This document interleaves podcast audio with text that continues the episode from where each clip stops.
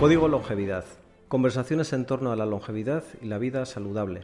Un podcast divulgativo sobre ciencia, tecnología y salud. Con Luis Mencía, licenciado en Biología y divulgador científico, y quien les habla, Gabriel Portel. Puedes conocernos mejor en códigolongevidad.com. Desde tiempos inmemoriales, los humanos han soñado con encontrar la fuente de la eterna juventud. Bram Stoker, en su novela Drácula, publicada en 1897, hizo del conde el arquetipo del vampiro occidental, inmortal gracias a la sangre de mujeres jóvenes. En el episodio de hoy hablaremos de la sangre y de si cuando proviene de individuos jóvenes es portadora de factores rejuvenecedores. ¿Ciencia o mito, Luis? Hola, buenos días. Bueno, pues hablaremos de ello. Primera pregunta que te lanzo, Luis. ¿De qué manera los científicos, cuyo campo es el envejecimiento, se ocupan de investigar la sangre?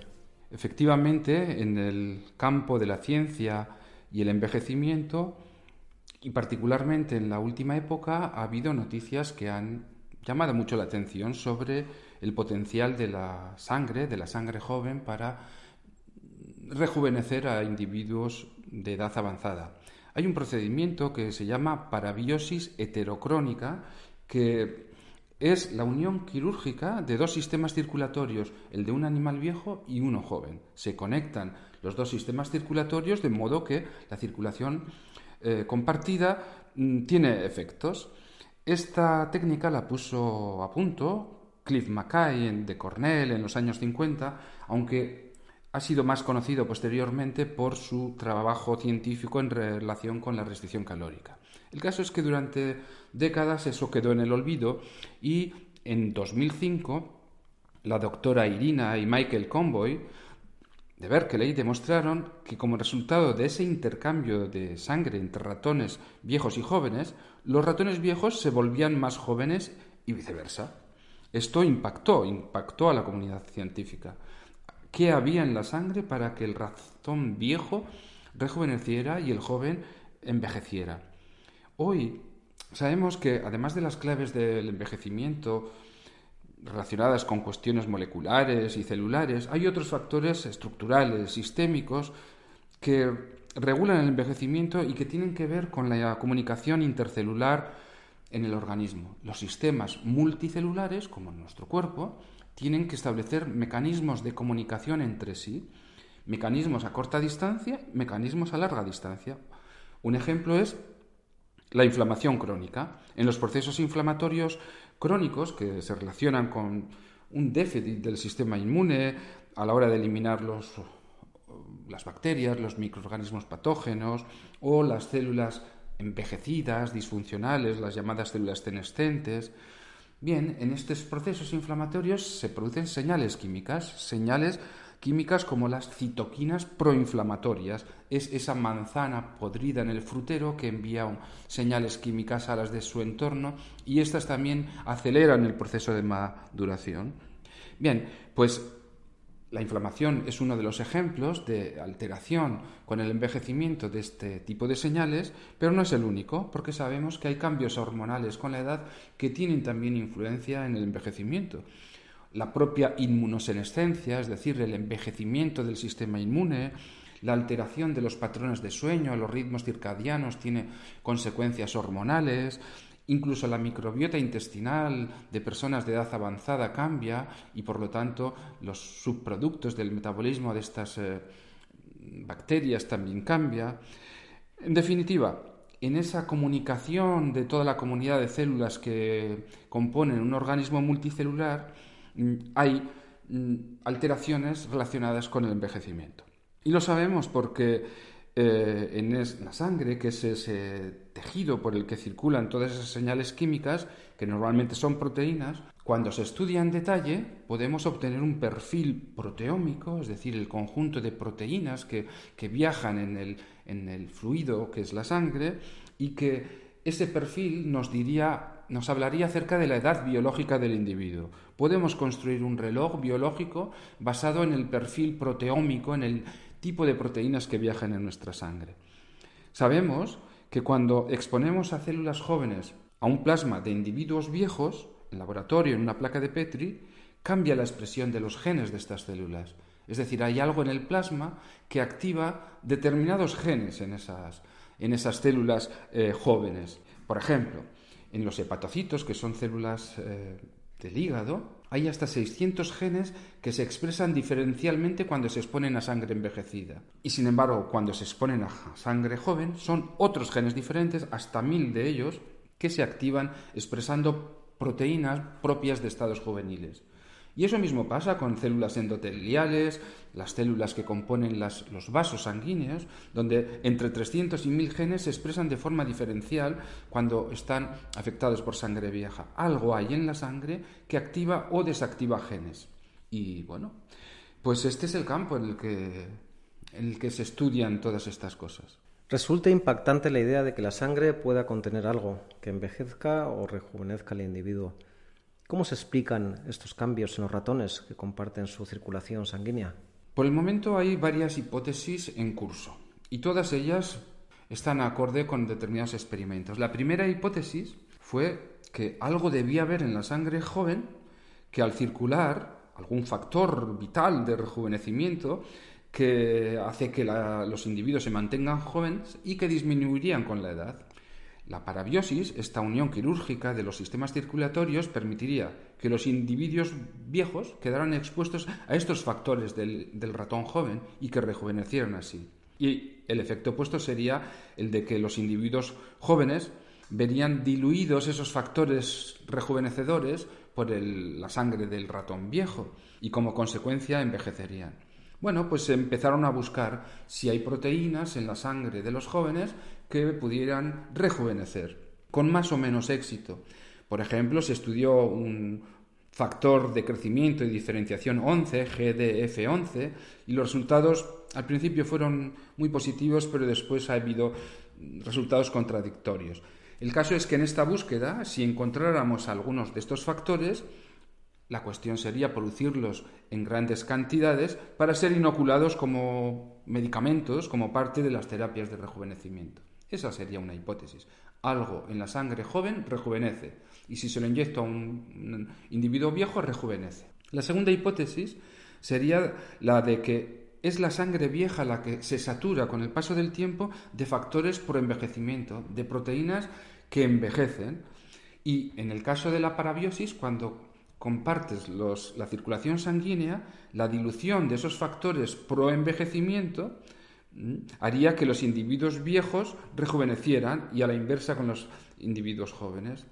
Hoy sabemos que la sangre tiene muchas moléculas de señalización que dañan el organismo cuando se producen en exceso. Hemos hablado en algún programa de ellas a propósito de la inflamación, como la interleucina 6, el factor de necrosis tumoral alfa, el factor de crecimiento transformante beta 1, o más recientemente una proteína, una quimiocina que se ha estudiado, que es la CCL11, que aumenta en la vejez en los humanos y que es muy, está muy presente en individuos con Alzheimer y bueno, en relación con el declive cognitivo.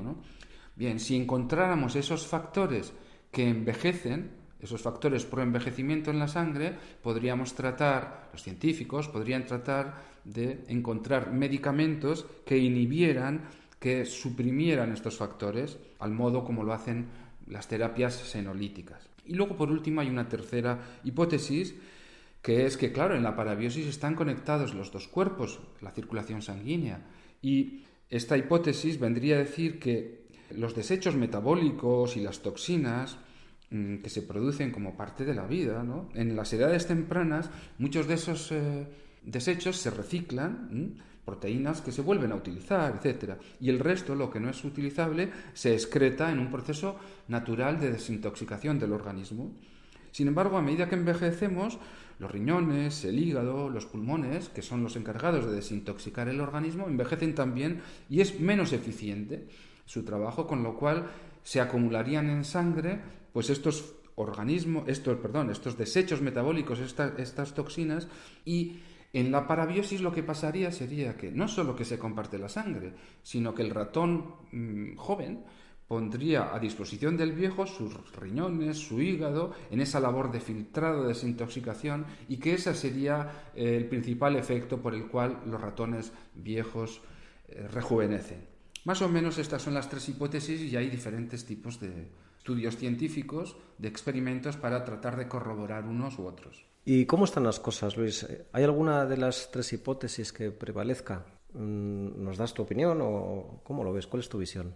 Pues no hace mucho tiempo, eh, la doctora Inma y Michael Conboy demostraron que la mera dilución del plasma sanguíneo, extrayendo el 50% de un ratón y añadiendo a, albúmina eh, en una solución salina, puede producir un efecto rejuvenecedor considerable, sin ser unido al, sistema circulatorio de otro ratón.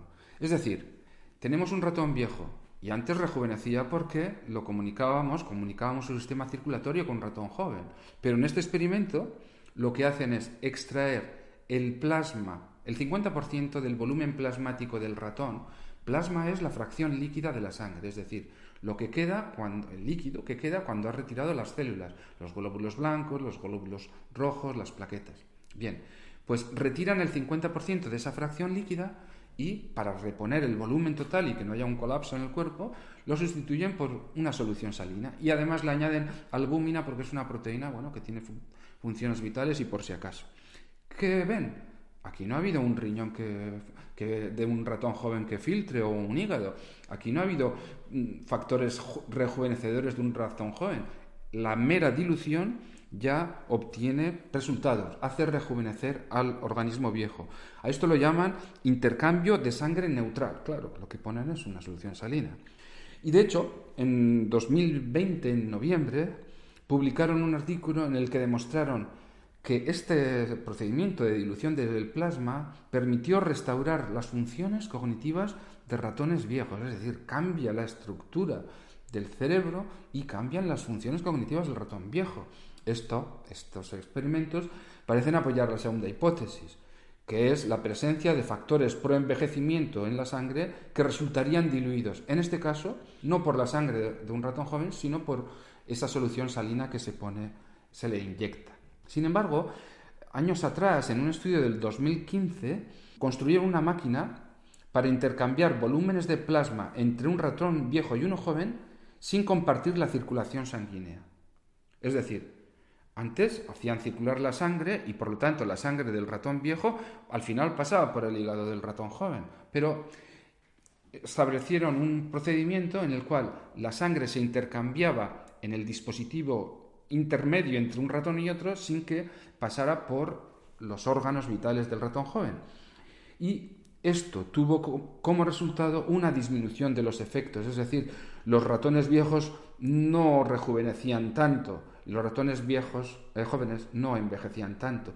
Y esto parece apoyar esa tercera hipótesis, la hipótesis de que si hubiera pasado por el cuerpo, el riñón, el hígado, habrían contribuido a rejuvenecer al viejo. Bueno, la noticia más reciente es que un grupo de biohackers rusos han ideado un protocolo basado en el estudio de los convoy del que hemos hablado hace un instante, para la dilución del, dilución del plasma y que se lo han aplicado a sí mismos. Se hicieron analíticas de numerosos biomarcadores antes, después, y bueno, hay resultados que tienen a disposición de la gente, son abiertos en su página web, no son concluyentes y sobre todo que han sido dos personas y que bueno, pues que no se pueden hacer estudios serios con dos personas. El caso es que este procedimiento de extracción del plasma es casi similar al de donación de plasma sanguíneo.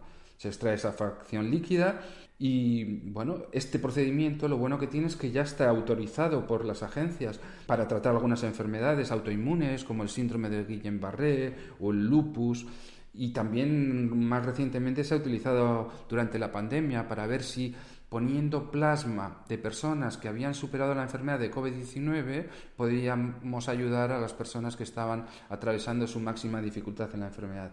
Así que la transferencia de plasma joven entraña riesgos, como toda intervención médica, pero está autorizada, lo cual facilitaría las cosas para plantear ensayos clínicos en humanos y probar si efectivamente tiene un efecto antienvejecimiento. ¿Y tú qué opinas, Luis? ¿Crees que podría tratarse una terapia rejuvenecedora aplicable a gran escala? Me parece pronto para saberlo. Yo creo que hacen falta más estudios y, como siempre, verificar si los riesgos que se corren en la extracción de plasma superan los beneficios eh, que se corren, superan los riesgos. Podría ser que el intercambio de sangre neutral tuviera un efecto limitado en el tiempo y que fuera una técnica que hubiera que hacer muy a menudo, o que su eficacia disminuyera con la edad, que fuera muy bueno para un individuo, pero a partir de cierta edad que ya no fuera tan eficiente.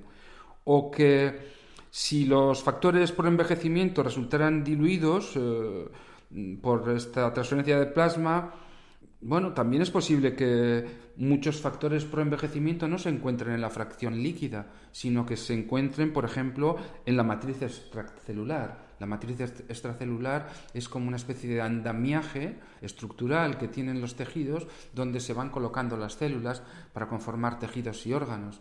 Si todo el envejecimiento dependiera de factores pro-envejecimiento en la fase, en la, parte líquida, en el plasma, bueno, sería muy eficiente, pero claro, eso es mucho suponer. El envejecimiento es una cuestión mucho más compleja y el alcance de la transferencia de plasma podría ser limitado. No obstante, sobre la base de hallazgos preclínicos en ratones, hay una empresa, por ejemplo, Alcagest, que ha iniciado varios ensayos para la enfermedad de Alzheimer, Parkinson, degeneración macular y para la recuperación posoperatoria de reemplazos de rodilla o cadera. Y bueno, a principio del 2021, Alcajes ha informado de que su primer ensayo clínico en pacientes con eh, Alzheimer de leve a moderado, la, infusión semanal de plasma joven de 200 50 mililitros a los que fueron sometidos los participantes habían sido bien tolerados y seguros, pero bueno, el tamaño de la muestra todavía es pequeño y no ha permitido hacer un estudio riguroso sobre la eficacia. Actualmente se están realizando ensayos clínicos en fase 2 para la enfermedad de Alzheimer, otros administrando plasma joven a pacientes con Parkinson en Estados Unidos, también utilizan sangre y plasma del cordón umbilical para tratar la fragilidad eh, asociada al envejecimiento en un ensayo en Corea del Sur y hay otro con plasma joven para mejorar los resultados neurológicos después de un accidente cerebrovascular agudo en un ensayo chino. Así que bueno, tendremos que esperar nuevos ensayos, ver los resultados y ojalá que esta técnica de transferencia de plasma pueda ser eh, útil, sobre todo para las enfermedades, para mitigar en lo posible las enfermedades asociadas al envejecimiento. Sangre joven y longevidad. Luis, ya sabes a qué sección estamos llegando y te pido por favor que nos des tres, cuatro ideas fuerza con las que te quedarías de todo lo expuesto hasta ahora. La primera de ellas es que una de las claves del envejecimiento es la alteración de la comunicación intercelular, y así se verifica en los experimentos de parabiosis. Las señales químicas que circulan por la sangre pueden ser factores claves del envejecimiento. Por otro lado, el proteoma sanguíneo, el conjunto de proteínas que circulan en la fracción líquida de la sangre, actúa como un reloj de la edad biológica y con la edad aumenta la presencia de factores pro-envejecimiento en la sangre. En tercer lugar, recordar que el envejecimiento es también la consecuencia de la disminución de los procesos de reciclado, autofagia y de desintoxicación del organismo por la pérdida funcional del hígado, riñones y pulmones que tiene lugar con la edad. Y por último diría que hay en curso ensayos clínicos de transferencia de plasma joven que potencialmente podrían aliviar trastornos asociados al envejecimiento, pero que aún faltan más estudios. Y para concluir, ¿qué tips nos propones para hackear el cuerpo? ¿Cómo revertir en lo posible lo que llegará con el paso del tiempo? Ya que hemos hablado de intoxicación del organismo, ¿podemos dar algún consejo para ayudar, ¿qué hacer para ayudar a eliminar metales pesados como el arsénico, el cadmio, el mercurio o el plomo? Esto es muy conveniente para cualquiera, sobre todo a medida que van pasando los años, pero mm, extremadamente conveniente para personas que fuman, por ejemplo, o quienes viven en ciudades expuestas a altos grados de contaminación. hay compuestos naturales, quelantes, que deben estar presentes en nuestras dietas. ¿Qué es un compuesto quelante? Un compuesto quelante es un compuesto que se une a los metales pesados, los secuestra y lo elimina del organismo. Y estoy pensando en cosas comunes que conoce todo el mundo, como el cilantro. Comer cilantro, a mí me gusta mucho. Por ejemplo, el guacamole. Y un guacamole debe ser hecho con cilantro. El té verde, del, que ya hemos hablado también aquí, eh, dos tazas al día, es una muy buena forma de eliminar metales pesados. El ajo, el ajo y el ácido acético, el vinagre de manzana. También diría algún suplemento que yo suelo recomendar como quelante para eliminar metales pesados. Y es la clorela. La clorela es una alga verde unicelular, esto se tiene que tomar como suplemento. Y recomiendo todos los años, por lo menos, hacer 30 o 40 días de, suplementación con clorela a modo de, terapia, de, cura de desintoxicación de metales pesados. Pero de entre todos los suplementos destacaría uno que es un auténtico regalo de la naturaleza y que está en la capa blanca de la cáscara de la naranja. Se trata de la pectina cítrica modificada y que tiene un efecto de quelación y que se ha probado en ensayos clínicos con éxito. Y además, sobre todo, si se combina con alginatos que están presentes en algas marinas. La pectina cítrica modificada actúa como quelante de los metales pesados y los alginatos inhibirían la reabsorción de esas toxinas en el tracto digestivo.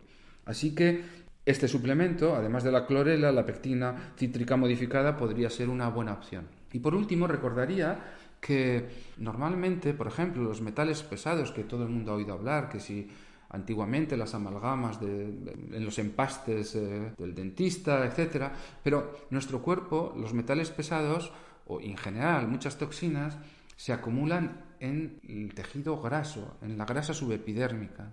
Es un modo de eliminarlo. A ver, cuando nuestro cuerpo trata de eliminar a través de la piel, de pulmones, riñón, hígado, compuestos como metales pesados, Bien, lo que se puede eliminar se elimina y cuando por alguna razón está saturado el sistema y no se puede eliminar, se ubica en el cuerpo en la zona que menos problemas da y, esto puede ser el, tejido adiposo. Por eso cuando alguien sigue un, un plan dietético y está bajando peso, puede tener como consecuencia un aumento de la toxicidad, porque al quemarse la grasa se liberan metales pesados y el hígado tiene un montón de trabajo. El riñón tiene un montón de trabajo. Así que si estás siguiendo un plan de adelgazamiento, con más razón, para que bebas mucha agua y para que tengas en cuenta esto que hemos dicho, incluso que suplementes con clorela o con pectina cítrica modificada para ayudar al cuerpo a eliminar estos metales pesados. Guacamole, té verde, vinagre de manzana,